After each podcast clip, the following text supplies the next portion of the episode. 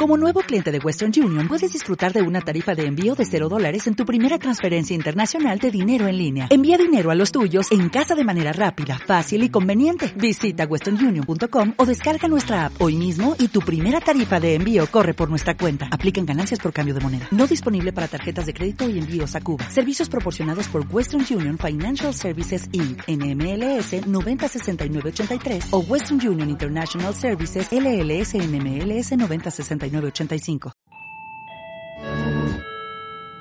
Estimats oients, el programa per determinar està a punt d'enlairar-se. Us recomanem, us poseu còmodes i us recordem que estem a punt de començar. No apagueu els telèfons mòbils i feu molta publicitat a les xarxes, al carrer, a les places i mercats i on vulgueu. Seguiu-nos a Twitter, Facebook i Instagram. Aquí comença... Per determinar, per determinar. Don't come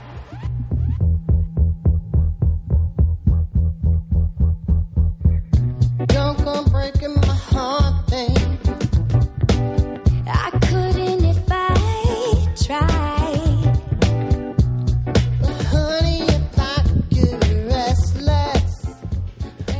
Benvinguts tots al sisè programa de la nostra setena temporada i al programa 107 del Par de Terminar.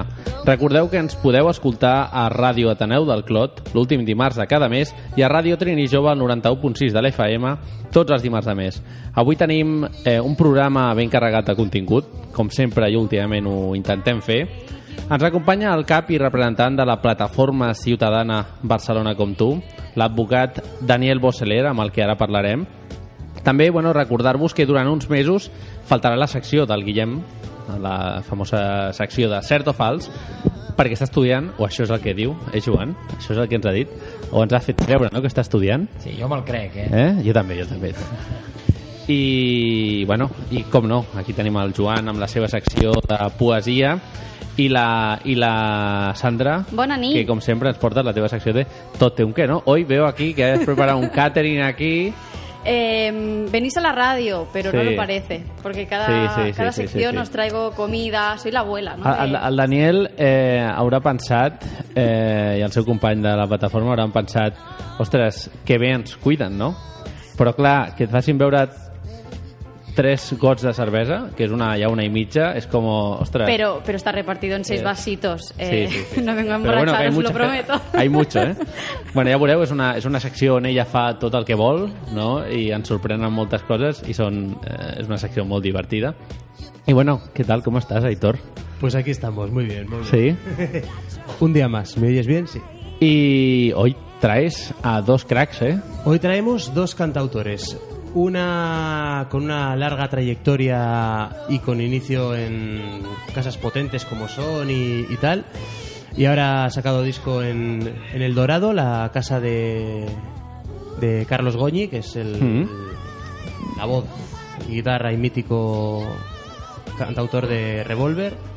Y traigo también a Carlas Cuchar, que es un guerrillero de la zona baja de los cantautores, de la zona invisible, de la zona Mhm. transparente, y el seu proyecto, eh, el seu projecte, Vol Menor, que a, yo a Carlas le conozco también de hace muchos años, de certámenes de cantautor, de concursos y tal, y luego de con- conciertos y convivencias. Y la verdad es que traigo dos joyitas, dos joyitas. Os va, Bueno. os va a gustar mucho. Hola, Carles. Què tal, com estàs? Molt bé. Sí? És un plaer estar aquí. Sí. Per nosaltres també, i ens deia, no?, els cantautors de, de raça, no?, que ho porteu a sobre, això és el que ens agrada a nosaltres. Sigui que... Endavant i, bueno, eh, benvingut. Bueno, Daniel, molt bones. Sergi, bona nit. Què tal? Molt agraït d'estar aquí, a Ràdio Taneu amb vosaltres. Per mi ha sigut, bueno, l'entrada ha sigut magnífica, jo porto molts anys, Sí, molts, sí. molts fent ràdio. Sí? Eh, sí, Ah. primer vaig estar un, una temporada a la, a la Copet, vaig fer molts anys a Ràdio La Mina, Sí? però em vaig tirar molts anys a, a, a un programa nocturn que n'hi havia, que ens ho passàvem allà, un, era una festa, però tinc que dir que, bueno, que vas fent ràdio, Ràdio Nacional i Catalunya Ràdio, però Ja, mai havia vist el que he vist avui amb tots aquests gots de, Sí, sí, de sí, sí, sí. preparant un catering i dic, sí, sí. això sí que és Una ràdio local, eh? Una ràdio local totalment, eh? Això és... Però aquest esperit no es pot perdre mai. Clar, clar, clar. Això, de donar, això sí que fa caliu. Sí, sí, eh? Això és màgic, molt bé. Estic molt, molt agraït. D'estar avui. Eh, doncs bé, bueno, amb tu parlarem del projecte aquest que teniu entre mans no? i que molta gent esteu col·laborant, Barcelona com tu, Sí. i en parlarem més endavant. I ara sí, ara toca el moment Catherine, el moment de la secció de la Sandra, on ens portaràs, eh, abans de posar la secció, i de mentre que la poso, eh, què ens portaràs avui? Pues ¿Qué nos bueno, traes? un poquito para calentar el ambiente, eh, os traigo un aperitivo. Ah, muy bien. Sí.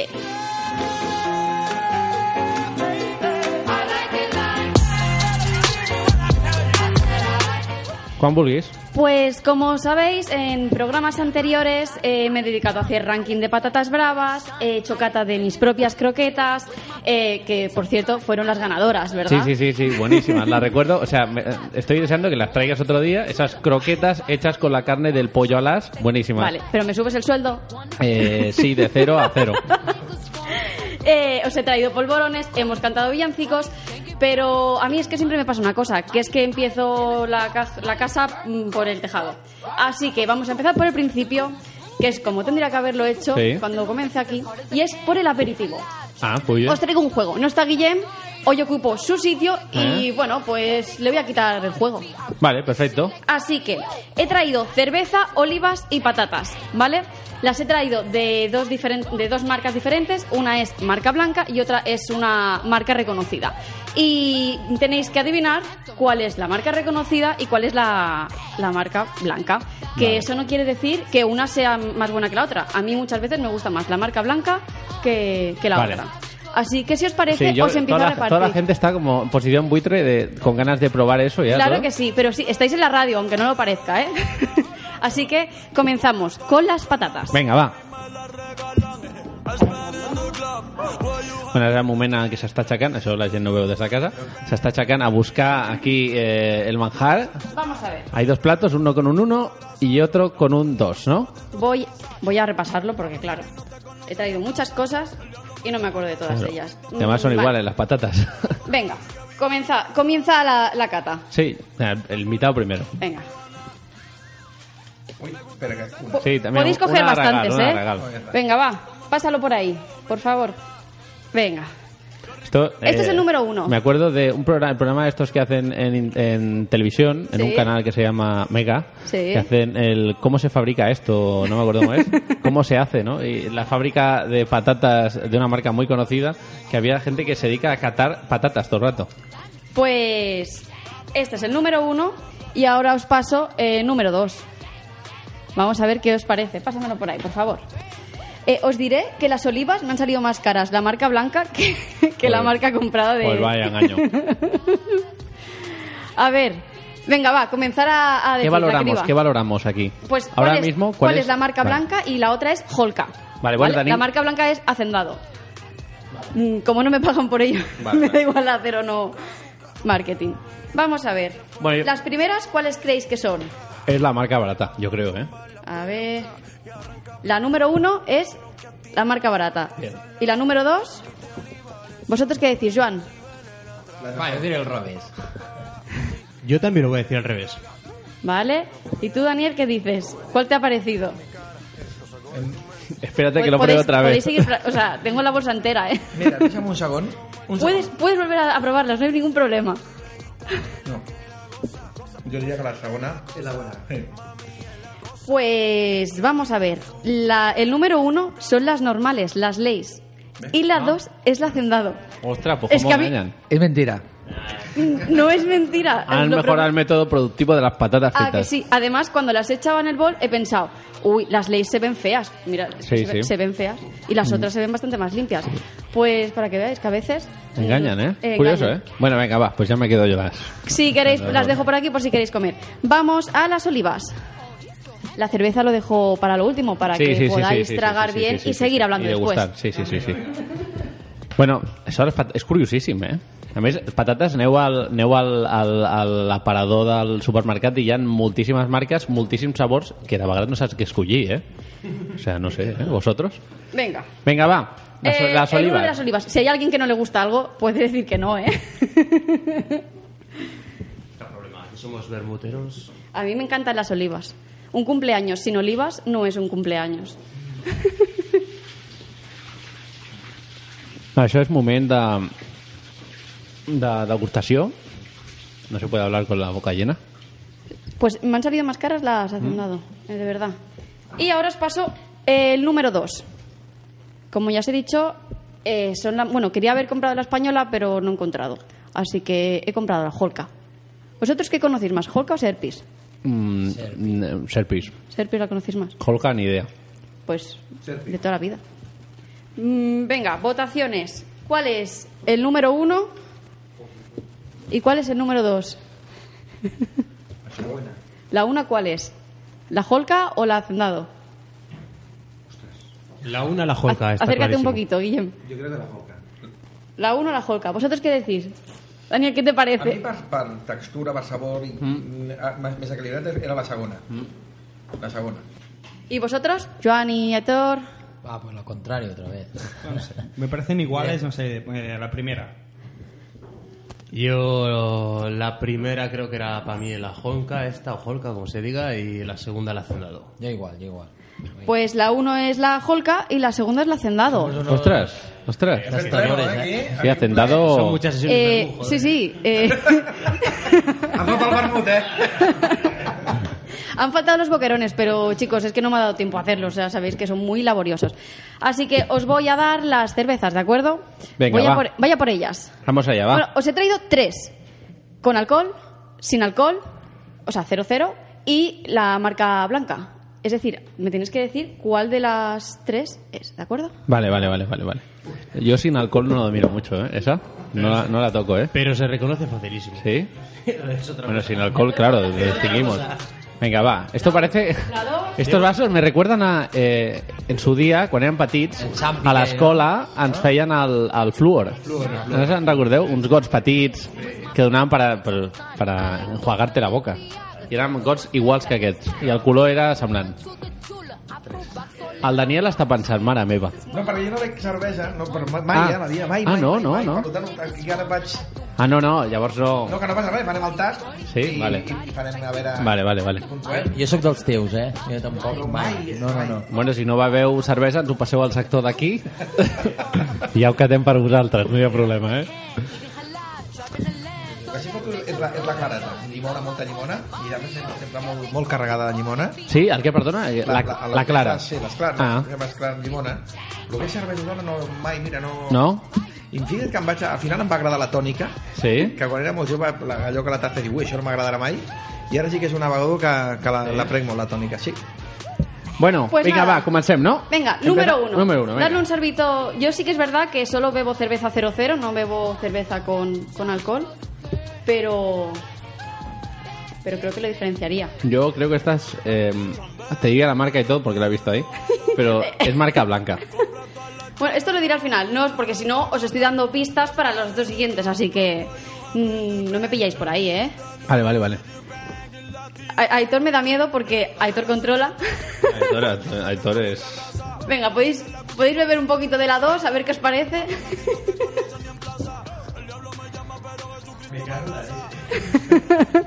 es que es más difícil de lo que parece, porque todo el mundo dice, se nota muchísimo.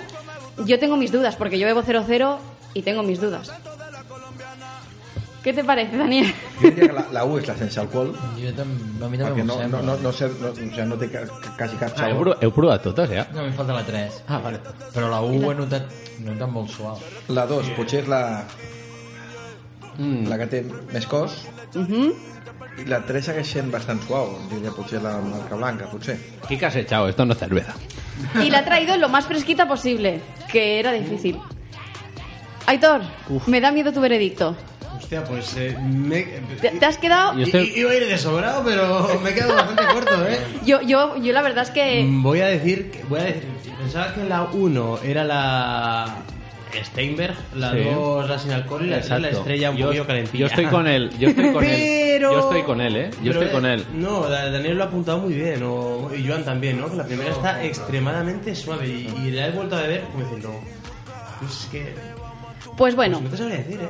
allá van los resultados, chicos. La número uno es la cerveza normal, Estrella Damm. Toma ya. Toma ya, ¿ves? La Pero- dos es la 00. Pero le has echado algo diferente. Yo tengo una lata aquí que me has dejado y sabe diferente. Pues será eh, el metal de la lata, pero te lo prometo. Es el que yo no le- plástico, es el plástico. Y la tercera es la cerveza Steinburg.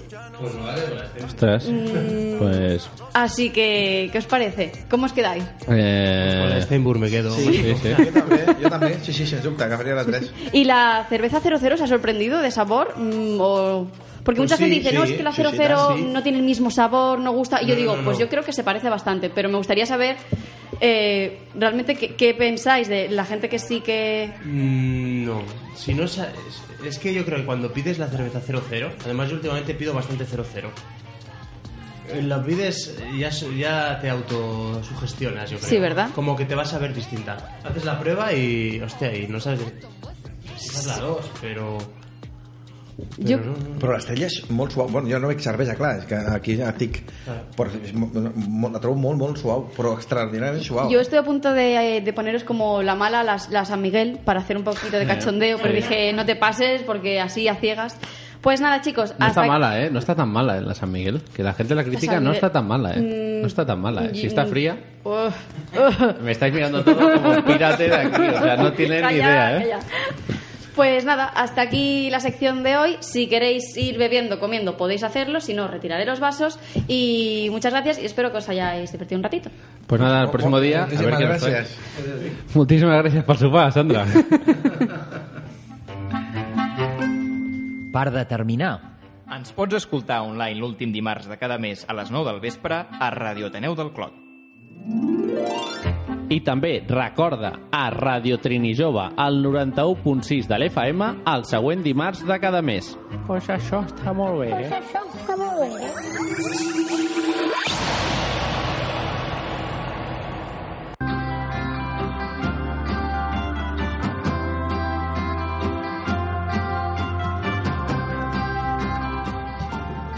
Bueno, avui tenim amb nosaltres, quan són les 9 i 15 minuts, eh, a l'advocat Daniel Bosseler, el cap de la plataforma Barcelona com tu, que es presentarà a les properes eleccions de l'Ajuntament de Barcelona. Eh, molt bones, Daniel. Bona nit. Com estàs, una altra vegada? Molt il·lusionat, molt animat. Avui un punt cansat, perquè ja quan aquest, arriben aquestes hores és un dia molt intens avui. De fet, he tingut una visita d'un noi que està patinela, Ostres. eh, en fase terminal. Mm. Té ganes de viure. És sorprenent aquesta, aquesta malaltia, perquè no sabem res d'ella, eh? Eh, I com té el cap absolutament lúcid, li funciona però perfectament bé i el cos pues, queda en una situació molt, molt complicada i també te n'adones de la precarietat no? del nostre sistema de salut que no acaba de tirar com, mm. com tindria que fer-ho en una situació tan, tan bèstia com és la- l'enfermetat, una enfermetat molt desconeguda, eh, la ELA i repeteixo, no sabem res, eh? no, hi ha cap, no sabem ni l'origen ni les causes, res jo crec que tenim que invertir molt eh, en, en aquestes enfermetats no diré noves, eh, però sí que tenen un baix component de- d'afectació, perquè hi ha uns 4.000 casos Mm. mm. anuals de, d'ELA, però veus mm, el camí que ha tingut que patir aquest noi i la veritat tinc que dir que he sortit molt trasbalsat Eh. eh. de l'hospital, molt. I Sí, bueno, porto més- tota la vida, no?, amb, amb traumatismes Eh. i amb el col·lectiu de persones amputades, persones, gent que ha patit, Sí, sí, sí. les ha patit ben grosses. eh, Però aquell, la visita d'avui ha sigut força, força complexa. Sí. Ella, com tu deies, una persona que està completament lúcida no, Mm. del cap, que això jo crec que és el pitjor. I bueno, amb tu tenim aquí també el Guillem. Hola, Guillem, molt Hola, bones. bona nit. Que també pertany a la plataforma personal com tu i bueno, que t'acompanya no? per explicar qui sou. Jo, mira, jo sincerament, jo m'agrada ser molt sincer amb els convidats, Que que és la forma de- d'entendre'ns, i jo no us coneixia, la veritat. Bueno, aquest és un dels problemes que... Bueno, problemes i avantatges de les dues coses. Barcelona, com tu, el primer que diré és el que no és. Eh, el que no som és un partit polític. Això és una plataforma cívica formada per veïns i sobretot per professionals de totes les ideologies i que actua en tots els àmbits de la ciutat. És a dir, això és una plataforma de gestió. Només estem parlant eh, de professionals d'arreglar els problemes de proximitat, de la gent dels barris, dels carrers, dels problemes de seguretat, pol·lució. Aquí hi ha gent d'esquerra, de centre, de dreta, aquí hi ha independentistes, aquí hi ha constitucionalistes, federalistes. És a dir, tothom aparca la seva ideologia i ens centrem única i exclusivament en els problemes de la gent i de la, de la ciutat. Quin va ser el dia que vau decidir formar la plataforma de la que tu una mica ets al cap? Mira, Com va jo- ser el moment aquell? sempre he tingut moltes inquietuds al, en el món municipal, no? I les, les coses, mica en mica, doncs, ja et diré, tinc que dir que han, han anat rotllant, no?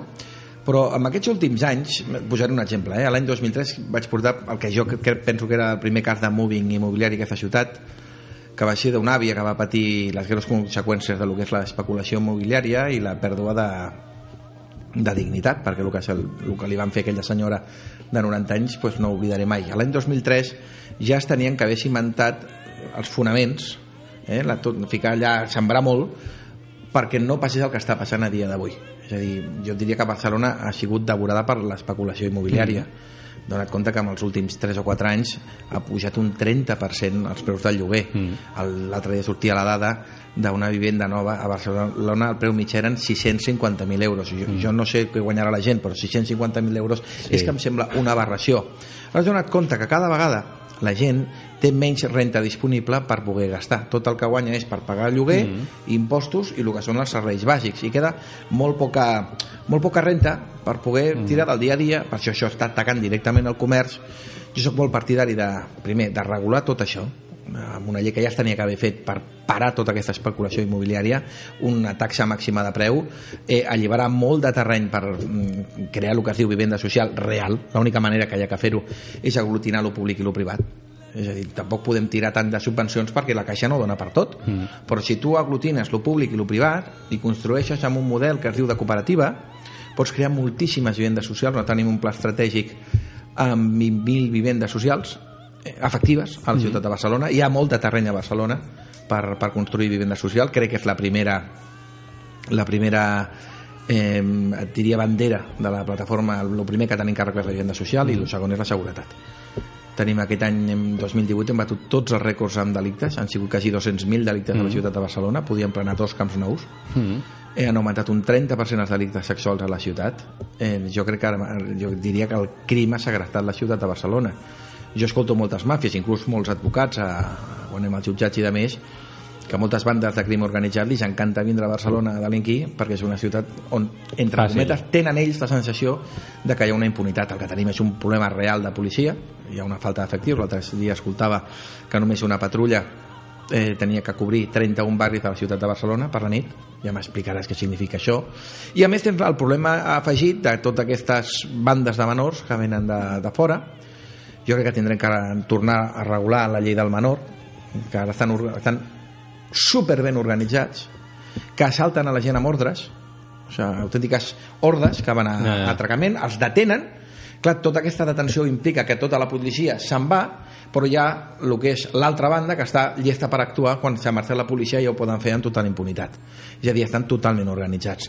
Després tenim un problema que afecta directament al comerç, que és el, el problema del, del Tom Manta, que aquí hi ha un doble fenomen. Un que és el propi fenomen del, del Tom Manta, que jo Mhm. soc partidari d'erradicar això perquè fomentem màfia, inv- invasió de l'espai públic, eh, no contribuïm a, a res, i dos, modificar la llei d'estrangeria, modificar-la, Mm. perquè també tinc que dir una cosa, és a dir, el camp de la restauració, el camp de l'hostaleria, el camp de la seguretat, eh, el camp de les residències de, de estan demanant eh, i demanden mà d'obra.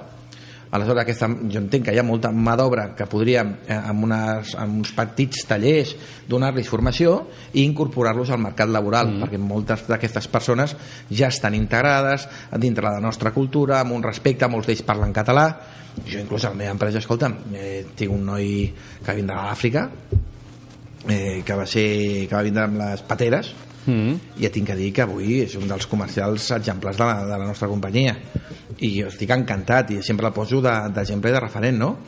Eh, però tenim un problema perquè clar, una cosa és un fenomen que el tenim, li tenim que donar sortida però una Mhm. sortida amb dignitat i tenim que ser dintre de lo que és la dignitat de les persones eh, tenim que donar una sortida jo no sé si tindrem espai per tothom per tota la gent que es pugui regularitzar per introduir-la en el mercat eh, laboral que falta molta mà d'obra a molts dels sectors home, aprofitem-ho, aprofitem-ho però posem ordre, el que no podem és tindre una ciutat que està absolutament ara mateix fora de control et donaré una altra dada també eh, tenim 36.000 persones en llista d'espera per viure una vivenda social Mhm. per introduir-te en aquesta llista d'espera t'asseguro que els requisits són durets has d'estar en una situació de màxima precarietat Mm. no, no sé si va sentir Sergi l'informe de Càritas que quasi un milió Mm. de persones estaven vivint assinades a, a dintre de domicilis a, a lo que era la, la, la ciutat de Barcelona. Això és un drama eh? Mm. això és un drama real que tenim aquí a la ciutat.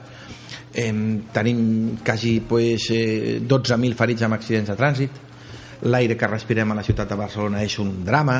Eh, com i perdona que t'ho digui d'aquesta manera com hem destrossat la cultura en aquesta ciutat? Com hem destrossat la nit aquest, a, a, per, per la nit de ciutat? Jo me'n recordo del paral·lel. Jo m'imagino un paral·lel com un Broadway eh? I jo sóc fanàtic. Mira com t'ho dic, la paraula que utilitzo eh? sóc un fundamentalista d'invertir en cultura. I vull cultura de dia i vull cultura de nit. A més tenim un gran recorregut eh, econòmic amb el tema de la cultura. És a dir, per cada euro que invertim en cultura tenim un retorn de 4 però va ser sempre, jo no sé què passa tu però ens hem oblidat tant de, de, de, de, dia com de nit no? hem perdut la cultura d'anar al teatre. O la cultura del teatre de barris. Eh, no sé, crec que hi ha tantes coses per fer a, a la ciutat de Barcelona. Tantes que tenim tant de potencial que entre el que podríem ser i el que som ara mateix que anem baixant a tots els rànquings però de tot jo crec que alguna cosa tenien que fer i per això es va crear la plataforma de Barcelona com tu, que és una plataforma ja dic, de professionals on entenem que la política és vocacional i temporal. No pot haver-hi cap persona que no tingui una trajectòria més igual que sigui pública o, mm -hmm. o amb el món privat i com a màxim és, és, tu pots estar dos mandats a, a l'administració. Màxim, s'ha acabat, s'ha esgotat el teu espai al món públic des del punt de vista polític, eh? Tot això de que entro a un partit, tinc 16 anys i em tiro tota la vida eh, escorgonyant-me dintre de... Eh, un organ... Nosaltres amb això no hi creiem i pensem que la política té que ser vocacional i temporal, amb un sistema molt semblant al de Suïssa. Això és el que estem plantejant nosaltres, és un organisme absolutament i estrictament de gestió. Li comentava el Guillem a l'entrada, no? I com, com, com creieu que això es podrà gestionar? Perquè el risc que hi ha sempre quan són plataformes molt horitzontals, no? El, el fet de gestionar el dia a dia en un ajuntament de Barcelona, suposant que vosaltres guanyéssiu, o si no, no guanyéssiu, estiguéssiu a l'oposició, no? I per tant, us toqués fer coses, Mira, executar. Nosaltres tenim a més una doble dificultat i tenim una intenció inequívoca de, guanyar, mm. de guanyar les eleccions t'explicaré com, com sí, tenim la intenció de fer-ho que com no som un partit polític la legislació ens obliga com a agrupació d'electors perquè serem l'única agrupació d'electors que es presenta arreu de l'Estat necessites 8.000 signatures amb, que a més tenen que anar eh, acompanyades del corresponent DNI per davant i per darrere Mm. eh, on tens que fer la, la fotocòpia no tens espais electorals, no tens subvenció de cap mena perquè moltes vegades em pregunten Daniel, qui hi ha aquí darrere? Doncs pues mira, eh, gent gent des del voluntariat eh, i gent pues, que s'afilia a aquesta plataforma Mm. i anem tirant com podem eh, però clar, és que el problema és que vam començar molt poquets i ara pues, quasi són mil persones eh, que costa molt organitzar el que són les 20, totes les comissions tant d'esports, medicina, urbanisme, medi ambient clar, tens trobe mil coses que les vas organitzant des del voluntariat no te n'oblidis que jo segueixo treballant jo vinc del meu despatx Mm. Sí, sí, mateix però com jo, tothom està treballant Sí, sí. Llavors, que ningú s'està dedicant a la política i tot això ho estem fent amb un component de dir, escolta, nosaltres plantegem tu em dius, com ho faràs? Per exemple, la feina què és el primer, el primer que vull atacar? és que tothom tingui un, un, una feina digna jo, si em preguntes a mi et diré que no vull cap salari a la ciutat de Barcelona per sota dels 1.000 euros, cap ni un. És a dir, no tan sols pugem el salari mínim sinó que el salari mínim el pugem més perquè per mi és implantejable la ciutat de Barcelona perquè tot això ja és, és, entrem al camp d'una especulació. El primer que tinc que fer és que la gent s'entengui, sentar patronals i sindicats agents socials i posar-nos a treballar per la ciutat. Ficar un marcador de quan agafem nosaltres la responsabilitat i quan marxem. I la meva intenció és deixar aquesta ciutat per sota, per sota dels 25.000 aturats, ara en tenim 68.000, i com a dada doncs, és deixar-la per sota del, del 3-4% d'atur. Ara estem al 9, eh? Però és implantejable. Ciutats que nosaltres tindríem que competir amb elles, per exemple, Nova York, Nova York no té atur. Per què Barcelona tindrà, té que tindre atur? Jo crec que hem començat a assimilar determinades coses eh, que, eren, que, que són inassimilables. És a dir, però per què hem tingut que, que plantejar-nos determinades coses no? que eren infumables per la societat?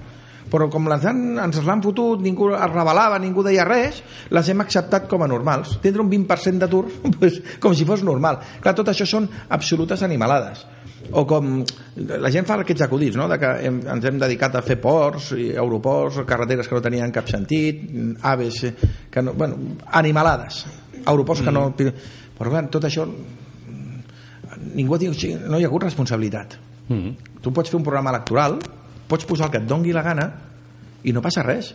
I si no el compleixes tampoc passa res. I aleshores jo crec que també hi ha una gran responsabilitat de les, de, dels ciutadans, de la gent en què siguem molt exigents primer amb les persones que col·loquem al lloc de responsabilitat i dos, les coses que es prometen. Una de les màximes de la plataforma és que tu no pots dir absolutament res que no puguis complir. És a dir, la comissió d'urbanisme quan està dient que farà vivenda social o a serveis socials, tot això té que anar acompanyat d'una partida pressupostària tu el que no pots dir és que faràs una cosa i després no fer-la Mm. perquè perds tota la credibilitat i a més és motiu de cessament immediat Què és això de, de dir coses que faràs i després no fer-les? Hem de ser coherents amb el que diem i amb el que fem. Quins són i d'on provenen els ingressos que una plataforma Quotes. com la vostra necessita? Quotes i aportacions. Hi ha una, una aportació fixa per tota la gent que hi vol participar? Sí, eh, depèn si ets estudiant, si ets jubilat, m'explico, i amb això doncs, anem, anem assolint, no tenim cap despesa, no tenim eh, cap deute, nosaltres no tenim cap remora, no tenim cap interès de ningú que ha vingut, estem absolutament amb llibertat, lliures de, de poder prendre decisions, no depenem de ningú magnat o de l'IBEX 35 que ens pugui dir X coses, res. Nosaltres som gent del carrer.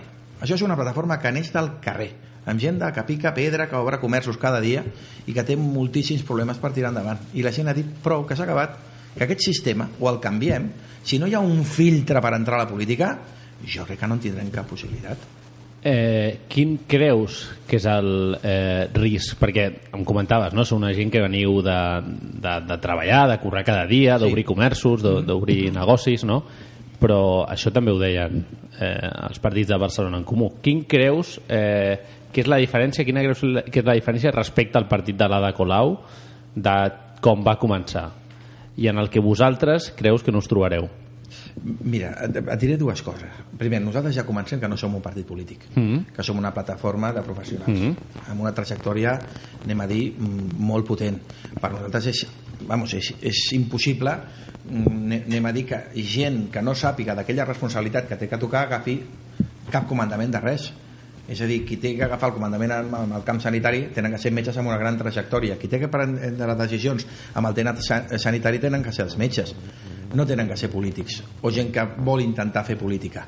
Escolta'm una cosa, a mi quan em parlen, per exemple, de, la- de l'Ada Colau, que dius, hòstia, és que li dius, dius, escolta'm, jo a l'Ada Colau, primer, que vaig plantejar que en el seu moment va ser una heroïna. El que passa és que la, jo crec que la gestió l'ha superat que no estava preparada per assumir una responsabilitat tan potent com era una ciutat de Barcelona.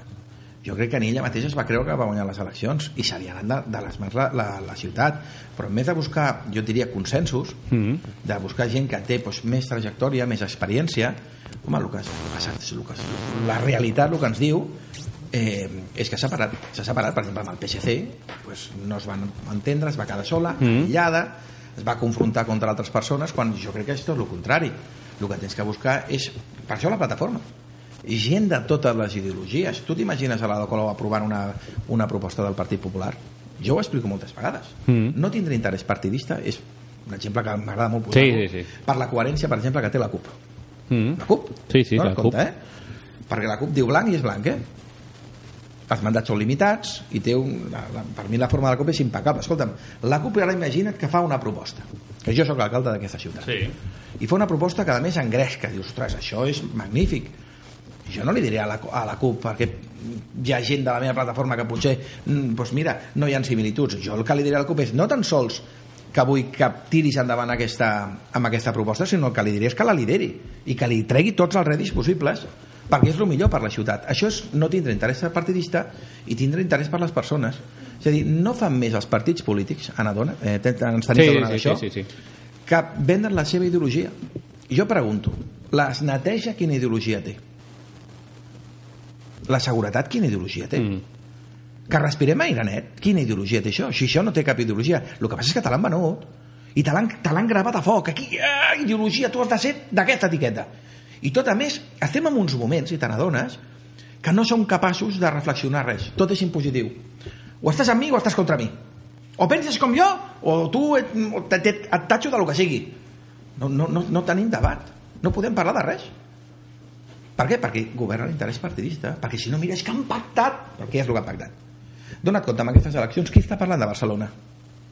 De la ciutat? Dels problemes de la gent? Sí, sí. Digue'm una candidatura que estigui parlant. Digue'm una, perquè no me la trobaràs. L'altre dia escoltava l'Ernest Maragall d'una entrevista que li van fer durant 15 minuts. Només dos en va parlar de la ciutat. Dels problemes reals de la gent. Qui parla de, de, de, de fer creació de, de, de, de, de llocs de treball? De crear empresa? Perquè està molt bé tot, però la gent té que guanyar-se la vida. I amb salaris dignes. Tenim que crear llocs de treball.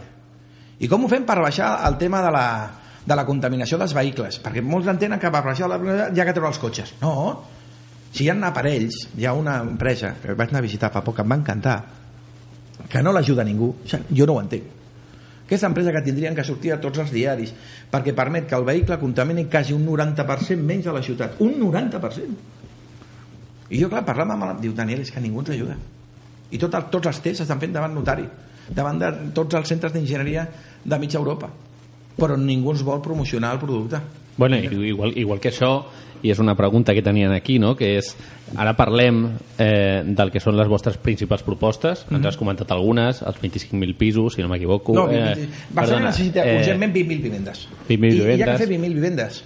Hi ha que fer-les, perquè és que és una necessitat de la gent.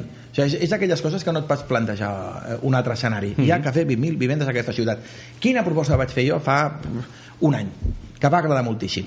Mira, ara tenim una cosa que es diu la globalització. L'Amazon, per exemple, Mhm. que té coses molt positives, però també té unes altres molt negatives, que és que s'està carregant tot el comerç local. Sí. Siguem realistes. Sí. Hi ha espais a la ciutat de Barcelona, petits locals, que de 100 metres, que no es tornaran a llogar. Allà no podrà entrar un comerç perquè l'objecte negocial ha quedat desaparegut perquè se l'ha menjat a l'internet. Perfecte. Què fem amb tot aquell espai? Jo el que estava plantejant és fer un canvi d'ús d'aquests locals i poder fer vivenda social. Vivent... Quants locals tenia a Barcelona que podrien tindre una reconversió a vivenda social? Nosaltres hem comptabilitzat més de 7.000 escolta'm, si tu agafes aquest local, et fem un canvi d'ús, mm. fas una vivenda amb un preu que la gent el pugui de, eh, un, un, un preu de lloguer social, jo et permeto fer aquest, aquest, aquest canvi d'ús, guanya, eh, fixa't, mira si guanya la ciutat. Tenim vivenda social, el propietari treu una renda, l'inquilí se la pot pagar, i a sobre tota aquesta reforma ens la fa gent d'aquí, ens la tindria que fer eh, gent de la ciutat que es dediqui a fer reformes, dir, donem, donem creació de treball. Jo crec que com aquestes propostes tenim que tindre moltíssimes a tots els espais de la ciutat. Amb Com... Més, a, més a tindre el local tancat, el propietari cremat perquè no el lloga, la gent sense espais perquè no n'hi ha, amb uns preus que estan absolutament fora de lloc, i hi ha lots que són preciosos, eh? lots de 60, 80, 100, 120, que són espectaculars. Quan tingueu un, ja ens doneu una cadascú i ja està. Eh, bueno, és una broma. Eh, com, com veieu i com, eh, com treballeu per el projecte de Barcelona de futur de cara al tràfic, al cara, de cara als cotxes, en parlàveu, no? Parlàveu ja d'aquest sistema, no? Però igual que aquest sistema hi ha una cosa que arrel de Barcelona 92 i de, i de les Olimpiades es va canviar l'empresa que portava la gestió dels semàfors, va una empresa japonesa, i arrel d'això va millorar molt la fluidesa del trànsit, que jo crec que també aquí és un aspecte a tenir en compte. A veure, hi ha dos components. És la Barcelona de les dues velocitats. Una, que és la Barcelona que estem com a Smart City, mm. que jo crec que la Barcelona del futur passarà, sens dubte, des del Prat del Llobregat, et pujarà fins al Penedès Vilafranca, t'arribarà a Terrassa i te'n tancarà per Mataró que és la Barcelona dels 4,5 milions d'habitants, on hi haurà la gran transformació de la, de la ciutat, on Barcelona té que apostar per poder gestionar el seu port i el seu aeroport, això no ho has sentit a cap lloc, però per què Barcelona pot gestionar el seu port i aeroport? Però tot això tindrà que arribar, amb tota seguretat. El tema del trànsit. Barcelona.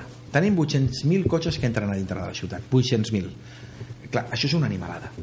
Que hi hagi 800.000 cotxes circulant per la ciutat i a més cotxes contaminants ens fa que tinguem uns nivells que estan totalment denunciats ja per tot arreu de pol·lució i de contaminació. Així estan els, també els nivells de càncer disparats. Eh, alguna cosa hem de fer. Punt número 1. La gent per què ve a, a Barcelona amb el cotxe? Per una raó. Perquè no pot estacionar el seu cotxe a l'estació de tren. No pot.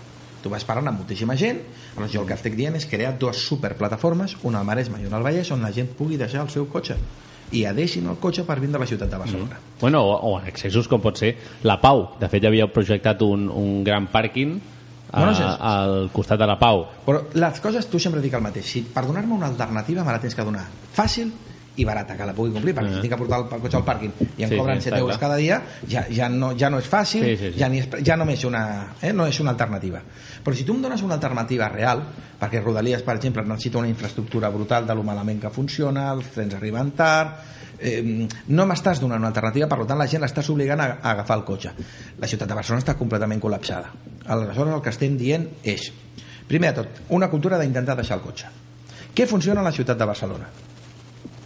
La moto. Som la ciutat amb més motos de tota Europa. 280.000 motocicletes. Jo vaig ser perdona aquesta, Mm. soc motero però d'aquells en vena, eh? Mm.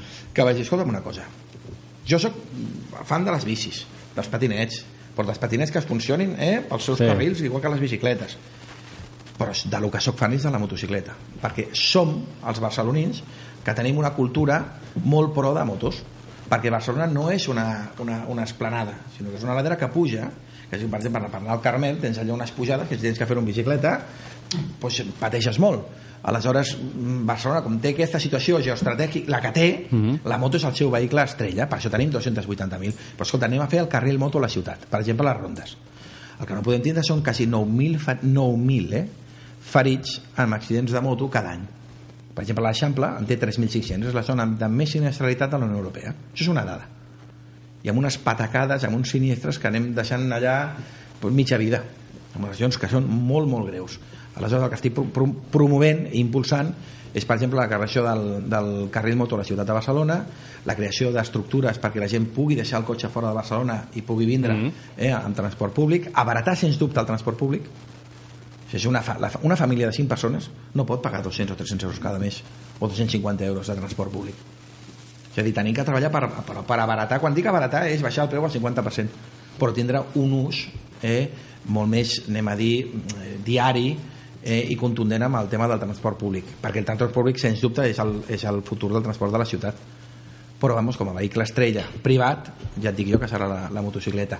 També has de tindre en compte que la mobilitat té un impacte directe amb el comerç i la prova la tens amb el, amb el vostre districte de Poblenou on han destrossat el comerç de la, del barri ha quedat sepultat jo ho conec perquè sóc l'advocat de la plataforma mm. d'afectats milers de persones allà Mm. que van subscriure eh, les signatures en contra de la, de la, de la superilla feia referència abans sí. com es pot anar contra la voluntat popular jo no sóc del Poble Nou, jo he sigut del barri soc del barri de Gràcia de tota la vida però sempre dic el mateix si a mi el 85% de la gent del barri el 85% em diu que no vol l'estructura de la superilla qui ets Ada Colau per imposar aquestes... però qui ets? Sí, l'alcalde està molt... però qui ets? tu no vols anar contra la voluntat popular que és el que jo li critico perquè si els veïns et diuen no, no, o la meitat et diuen estem d'acord? Mira, les majories són les que són però que el 85% de la gent que a més t'està dient escolti'm, volem votar? Nosaltres aquí volem donar la nostra opinió. S'ha fet amb els canvis de carrer eh?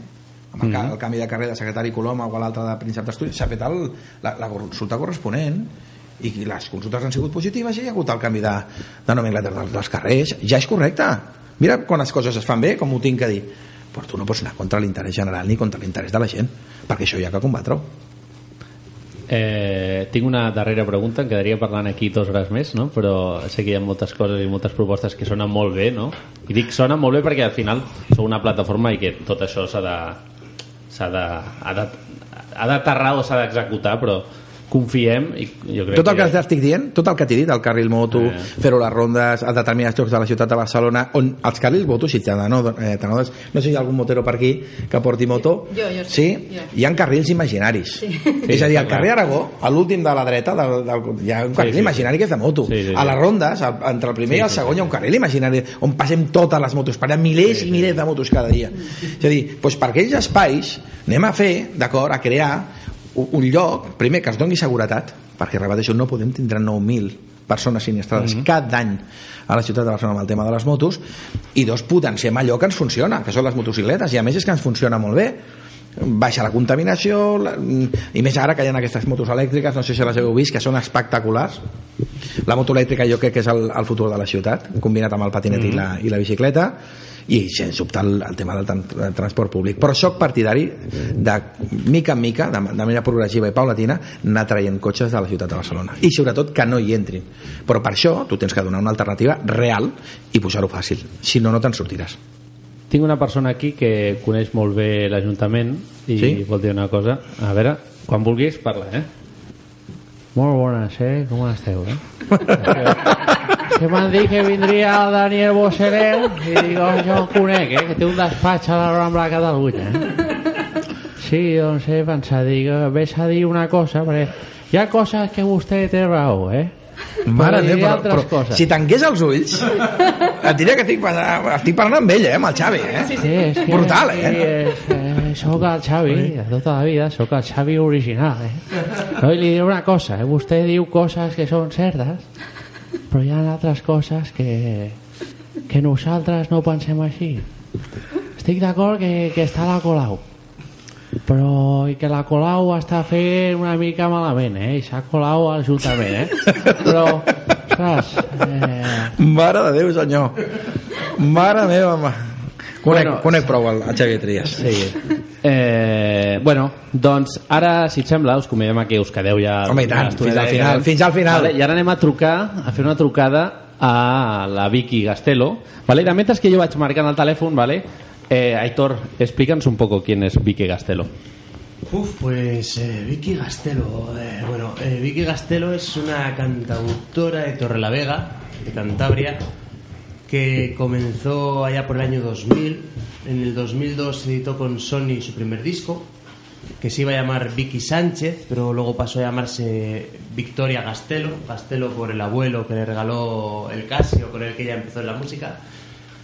Y de ahí derivó a un segundo disco, eh, Ahórrate las flores. Bueno, el primer disco se llamaba En la luna, del 2002-2003. Y en el 2007 sacó, editó Ahórrate las flores, que en realidad es, mm, en parte está dedicado a su, a, las- a a su antigua discográfica, a Sony, no acabaron del todo bien. Y ahí ya cambió el nombre, de- adoptó simplemente el apellido Gastelo, pues la buscáis en Spotify, pues la Ujú. encontraréis como Gastelo, aunque su último disco lo ha vuelto a cambiar, que por cierto el disco último se llama Lo he vuelto a hacer, así que cualquier cosa. Y, pero bueno, aparte de, del segundo disco hay un tercer disco, incluso en el 2010, en el fondo de los mares, un disco que por cierto yo personalmente recomiendo encarecidamente. Vicky Gastelo es una generación intermedia, comparte edad y tiempo y salas y trayectoria de cantautores con gente como Andrés Suárez, Funambulista, Rebeca Jiménez, una persona con muchísima trayectoria, ya te digo, y ha trabajado, eh, ahora está, en, como comentaba antes, en el sello de Carlos Goñi, que también colabora en el disco, Andrés Suárez de nuevo también colabora, pero ha colaborado con Extremo Duro, le ha producido el tercer disco Carlos Raya, Carlos Raya, quien lo conozca, es el, el gran amo, es el guitarra solista de ahora de Fito y Fitipaldis, productor del último disco de eh, no, de Joaquín Sabina, no, ha sido Leiva, pero es el guitarrista, bueno, una trayectoria inmensa. Y estábamos eh, un poquito revisando tu trayectoria y bueno, eh, anticipándolo todo, haciendo un pequeño una pequeña alfom- alfombrita de entrada para saber quién es Vicky Gastelo y qué nos viene a contar sobre todo el 16 de marzo, el sábado 16 de marzo en la, en la sala, en el Alfa Bar, en, bueno, ahí en, en Gracia, de hecho, en una, en- en una sí. sala bastante, bastante bonita Sí, muy bonita, sí. y bastante acogedora. Yo es un plan para el sábado 16 de marzo que si no tenéis nada que hacer lo recomiendo encarecidísimamente por 12 euros, que 12 euros no es absolutamente nada hoy en día, es tanto como están los Hoy conciertos. en día, sí, hoy en día es poco, sí. Que, entonces, bueno, entrando un poquito de lleno, que ya hemos revisado un poquito tu trayectoria, no sé si nos has oído o no, pero bueno, Un estábamos... ratillo, sí, un ratillo os he estado escuchando, sí. Ah, sí, vale. Pues lo dicho, o sea, Vicky Gastelo es una persona de una trayectoria inmejorable en el mundo de la música de autor. Y nada, eh, coméntanos un poquito, si, si te parece, eh, qué podemos, en, qué encontraremos el 16 de marzo, eh, cómo será el concierto, quién te acompañará, vendrás sola, vendrás acompañada, creo que de un guitarra. Bueno, cuéntalo tú mejor, que lo cuento yo, me emociono y no. Bueno, cuando estuvimos en noviembre fuimos la banda y esta vez vamos a ir en... Bueno, iba a decir acústico, pero en realidad no es nada acústico porque voy acompañada de mi guitarrista, eh, David Escudero, pero lleva la, lleva la guitarra eléctrica y, y su ampli, o sea que vamos a ir un formato un poco mm, eléctrico también, ¿no? A la vez que, aunque somos dos y sin bate, pero, pero vamos a ir con un poquito de, de pues eso, respetando, intentando pues plasmar los arreglos que tenemos en, en el disco, ¿no? Lo que hemos hecho, que de eso se trata, ¿no? Pues ser, ser lo más fieles posibles a, a lo que hemos trabajado en el estudio y lo que hemos grabado. Y bueno, hacemos el disco nuevo completo, claro. Ah, vale. Y luego, pues, eh, damos un repaso a algunas de las canciones de esas que, que si no, pues, pues se enfadan conmigo. Aunque últimamente ya empiezo a, a estar a acostumbrarme o trato de acostumbrarme a que siempre a alguien le falta alguna canción por tocar, pero claro, eh, pues eh, no podemos tocarlas todas, ¿no? Ya son muchos discos y todas haces una selección un poco, ¿no? Pero bueno, tocamos eso, la- un poco para, para el público que me sigue desde hace tiempo, pues las canciones como Si tú piensas en mí, como será, Si tú piensas en mí, por ejemplo, con esa guitarra que hablabais de, de- grabada por Carlos Raya, por ejemplo, ¿no? Sí, no. Te lo tengo que explicar, en fin, me vas a matar, un montón de canciones que, que bueno, que, que les gusta a los que me siguen, ¿no? Y, y- y que, y que a mí también me gusta cantar, claro. Oye, un- una pregunta, porque estabas hablando del repertorio del concierto y a mí es una cosa que, que me encanta. Yo por lo menos eh, cuando voy a conciertitos siempre hago mi repertorio en base a las que me apetece tocar este, en ese momento y no tanto a si viene alguna gente que venga a verme y, y quieran escuchar lo que sea. ¿Tú cambias el repertorio cada noche o mm, cómo vais? ¿Cómo, cómo lo hacéis vosotros? Es una pregunta que me llama mucho la atención. Mm, bueno, eh, en principio, para las. eh, yo es que me salto mucho los repertorios, porque de repente me apetece parar y tocar dos canciones sola, y entonces, pues, pues toco sola. Cuando voy con la banda es un poco más complicado, porque por los cambios de guitarra y eso, ¿no? O sea, que conviene también. Eh, pues eso, llevar un poco que vaya la cosa fluida, ¿no? Porque si hay mucho cambio de acústica eléctrica, eléctrica acústica, pues es, al final para un poco la, lo que es el concierto, ¿no? Entonces con la banda es un poco más difícil improvisar. Entonces, bueno, tenemos un, eh, hacemos un reper, pero que lo voy cambiando. O sea, no, nosotros hemos tocado la semana pasada en Madrid, tocamos este viernes, eh, hace- bueno, hace 15 días, tocamos este viernes y hacemos también, hay, hay variaciones ya, ¿no? Porque, bueno, yo entiendo que como espectadora, cuando voy a un concierto de música, quiero que me sorprendan, ¿no? Y yo siempre trato de ir cambiando, y aparte que soy bastante inquieta. Pero sí que es verdad que ya, ya te digo, al ser ya es el quinto disco, pues hay unas canciones que son un poquito obligadas, aunque eh, últimamente recibía mensajes así, eh, pidiéndome algunas canciones de otros discos, como Lazos, eh, como Me equivoqué contigo, y entonces he dicho, bueno, pues si hay mucha gente que las echa de menos, vamos a vamos a recuperarlas. O sea que un poco yo, un poco la gente, un poco también la banda, luego la banda, los músicos tienen también sus favoritas, no te creas. O sea Sí, que también oye, y no vamos a hacer esta, y no vamos a hacer la otra, y hace mucho que no hacemos no sé cuál, y o sea que también le, al final le vas haciendo entre todos. Vale. Bueno, pues es eh, como aperitivo para lo que nos podemos encontrar el 16 de marzo, es perfecto. Eh, Bueno, muchas gracias. ya, bueno, ya lo veremos. que seguro que sí. Escucha, eh, bueno, los que nos escuchan ya lo saben, eh, en cada programa traemos cantautores diferentes y estamos elaborando entre todos el poema encadenado, que luego al final de temporada le pondremos música y tal. De momento han colaborado yo mismo, el cantautor que hice el inaugural, Oscar Boles, Chus Pareras, Ian Sala, Álvaro Ruiz, Esteban Faro, Joan Blau, Pedro Peligro. Y yo le había pedido ayer a Vicky, eh, se lo pasé para ver si se quería prepararse un versito. Pero no he podido, no he podido. La verdad es que no, no he podido, porque estamos ahí preparando cosas y no, no, no he podido, no he podido, pero lo enviaré, ¿eh? Ah, vale, bueno, pues entonces, entonces te dejaré ahí reservada. Pero bueno, pues ya ahí lo, re- lo re- Bueno, ya pues ahora con, con el otro cantautor que tenemos, tenemos dos, ¿has visto? Vale. Pues ya continuaremos. Vale, pues nada, lo dicho, eh, encantado de hablar contigo, eh, encantado de tenerte Muchas aquí. gracias. Muchas gracias a vosotros por ser, bueno, por compañeros, ¿no? Y por, y por, bueno, hablar también como habéis hablado antes y dar difusión, ¿no? A la música, que al final es lo que nos mueve a todos, ¿no? El, el corazón.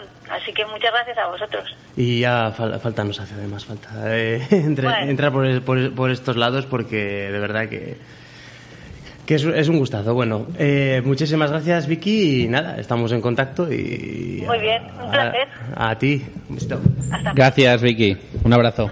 Adiós, buenas noches. Adiós. Bueno, doncs nois, ara anem a fer una altra cosa i és a conèixer a l'altre cantautor que està aquí present no? i que jo tinc moltes ganes que toqui la guitarra i és, ell és el Carles. Hola Carles, què tal, com estàs? Hola. Bueno, ara continuarà l'Aitor, no? perquè és al final, ens agrada fer aquesta secció que és el, el racó del cantautor perquè al final ells, ell és cantautor vale? i què millor que un cantautor que fer una entrevista a un altre cantautor sí, que endavant Pues vuelvo yo pesado. no, pues y ahora, eh, bueno, con Vicky teníamos un poquito una persona que ha estado en el mainstream, ha estado en la, en, las la escena grande y ahora se ha recogido para manejarse en las líneas independientes, ¿no? Y Carla Cushart es la esencia del independentismo musical. no sé si político también, pero independentismo musical seguro. Eh, ahora acaba de sacar un triple disco. Sí. Toda una vida perdida en un clic. Curioso nombre.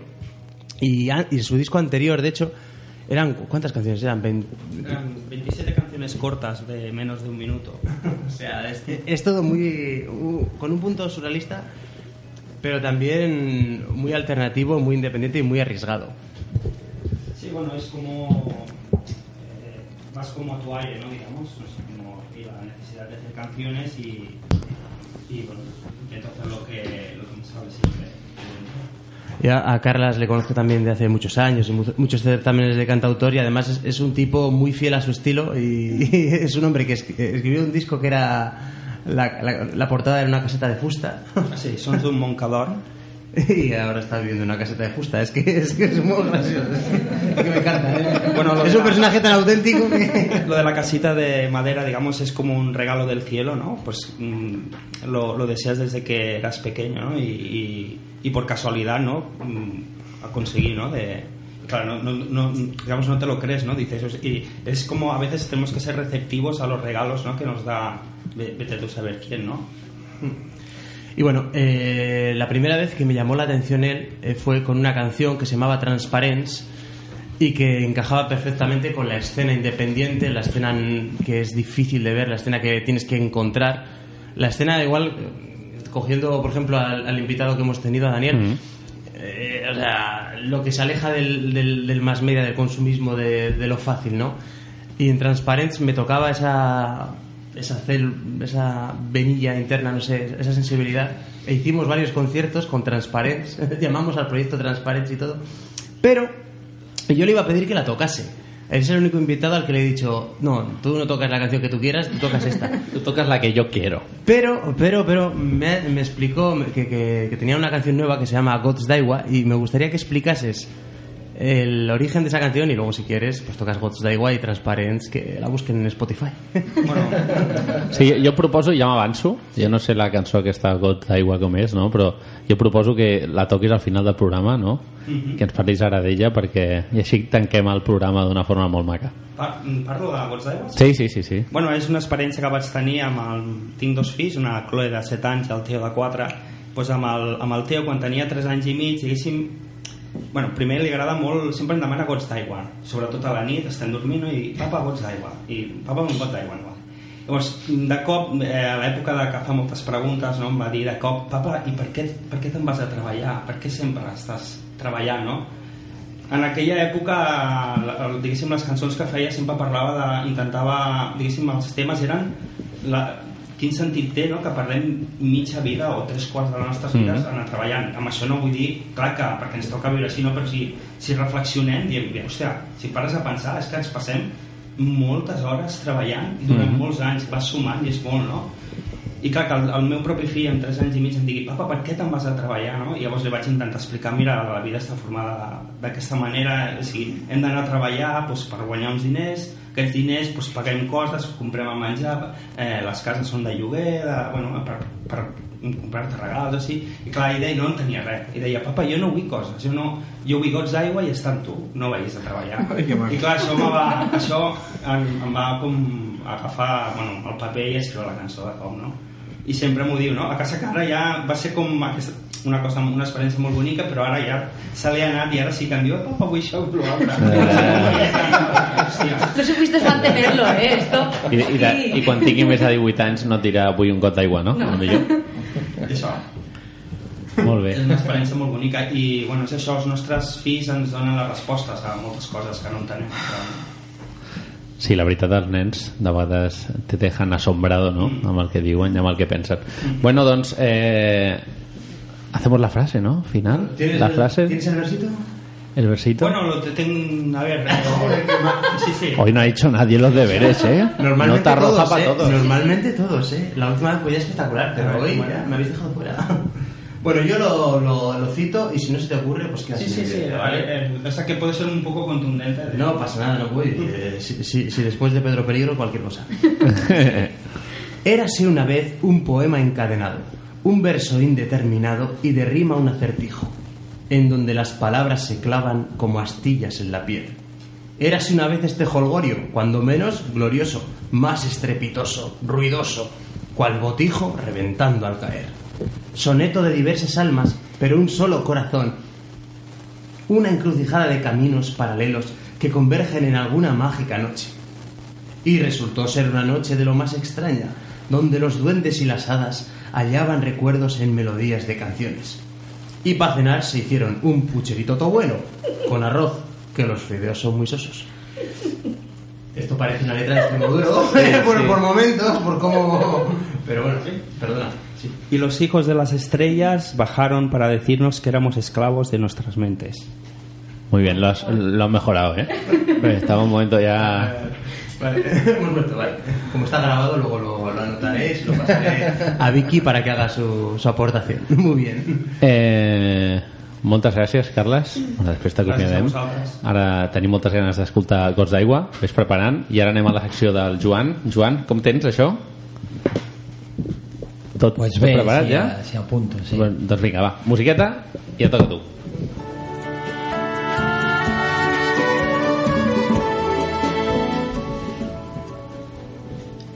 Va arribant l'olor de primavera. El sol ja escalfa. La ciutat camina i qui estima Barcelona somia en fer-la millor. Un ball de problemes als que cal donar solucions. Veus que arriben de lluny per portar boniques melodies. Trajectòries musicals amb la guitarra sempre a sobre. La vida feta cançó. I de vegades un infant ens fa veure les coses amb mirada bonica i ens regala la resposta més exacta. Molt bé, com sempre, un aplaudiment. Bueno, això, això pels convidats que esteu avui en aquí i és la primera vegada que hi ha Tarreu aquí a Ràdio Tenor del Clot i a part de terminar és un poema que fa en directe, en viu en directe és punt i final i resumeix tot el programa d'avui en hem un parlat? poema fet ara mateix Sergi, pell de gallina, eh? Sí? M'ha posat de pell de gallina, eh? Sí? Però estic molt... No, no, perdona, perdona. Fantàstic, eh? Va ser que te l'agafarem, Magistral. te l'agafarem per nosaltres. Magistral. Sí, és un- és- no, no, no, magi- estic pell de gallina, ja t'ho dic ara. Sí. Que guai, gràcies. Molt bé. Sí, sí. És un crac. Bueno, doncs ara sí, nois, eh, simplement la Sandra crec que, té, que dir una cosa, no? Sí, eh, vamos a ver. Eh, si teniu alguna pregunta o consulta o us agradaria venir en directe al nostre estudi, us podeu dirigir al mail del programa per determinar arroba gmail.com I bueno, en allà podeu escriure tot el que vulgueu, mm, propostes de convidats i us hem de dir una cosa, ara possiblement, i això està per tancar, el dia 19 de març, que us ho dic ara, us ho vaig avançar, farem un programa especial eh, fora de, de calendari on tindrem a dos convidats. Un serà en totalment directe, que és el David Guapo, l'actor l'actor monologuista i humorista, i a l'Ernest Maragall, que també ens visitarà l'estudi, i això serà pregravat el mateix dia i res, simplement dir-vos moltes gràcies als qui confieu en Radio Tona del Cot a venir moltes gràcies Daniel La, la, gràcies a vosaltres m'ha fet moltíssima, moltíssima il·lusió deixa'm que et digui una cosa que sempre dic sí. i és que la vida és meravellosa sí. d'acord? i moments com aquest són els que sempre, donen- eh? No, no és d'ara. Sí, sí, sí. però de tota la vida eh? Ah. i penso que la vida si li poses un filtre positivisme optimisme eh, té molt més rèdits i vius la vida d'una manera molt més emocional eh? Mhm. i no tan cerebral que, eh? que tant falta fa gràcies per aquest programa perquè m'ho he passat molt, Sí? molt bé Sergi, a tots eh? Bueno, jo, jo diré una cosa, i això els convidats, eh, pues, hi ha convidats que ho diem, no? i ho dic jo crec que en nom de l'equip, no? confiem que totes les propostes que esteu fent i tot el projecte que esteu construint no? vagi a bon port, no? perquè al final tots els joves volem un pis, no? Tots els joves volem un pis assequible, tota la gent vol una feina, tota... Aire- airenet. airenet, I una sèrie de coses i tot això està molt bé escoltar-lo però escoltar-ho però està molt bé plasmar-ho a la realitat no? llavors vosaltres sí que és veritat que potser no teniu al final cap ideologia i això es pot permetre arribar a fer-ho realitat no, no, no, perdona, eh? deixa'm que t'ho matitzi no, quan quan dic, perdona, ideologia política eh? No, no, nosaltres el que no som és presoners de cada ideologia, perquè tothom té la seva. Mm -hmm. Però el que estic dient és que al món municipal, el que són les polítiques de proximitat, no cal la ideologia per governar. Aquí el que fan són gestors i gent que posi el practicisme, el realisme, pragmàtic. No, a mi no m'agrada, jo dic professionals de tots els àmbits i que ens dediquem a resoldre els problemes reals que, que té la gent. Jo t'asseguro que serem una sorpresa amb aquestes eleccions, però una sorpresa real. I nosaltres pensem, i t'ho dic amb tota la, la humilitat que es pot dir això, eh? però crec que guanyarem les eleccions tal com anem estem engrescats a tots els barris, a tots els barris de la ciutat, a tots els districtes, tenim uns equips descomunals, aquesta plataforma cada dia creix i creix i creix, i estem absolutament contents i il·lusionats d'impulsar una proposta que transformi la realitat municipal en un nou model de gestió social per la ciutat de Barcelona. Jo només et dic una cosa, Daniel, Guillem, també formes part de la plataforma, no? i tota la gent que esteu darrere, mai perdeu la, el tacte del, del, del carrer, que això espero que no ho feu, no? i confieu sempre també en venir aquí a les ràdios locals. Deixa'm que regali la pulsera de la vida és meravellosa. Eh? N'he portat tres, si li permets. Sí. Eh, bueno, Daniel, eh, bueno, Aitor, eh, família, tots els que esteu aquí, Joan, moltes gràcies pel programa, com sempre, va estar aquí. Sandra, muchas gracias. Nada, Nos vemos ya el próximo día. Está por determinar aún. I bueno, Daniel, això és tot teu. Tot teu i gots d'aigua, quan vulguis, i bueno, molta sort amb els projectes.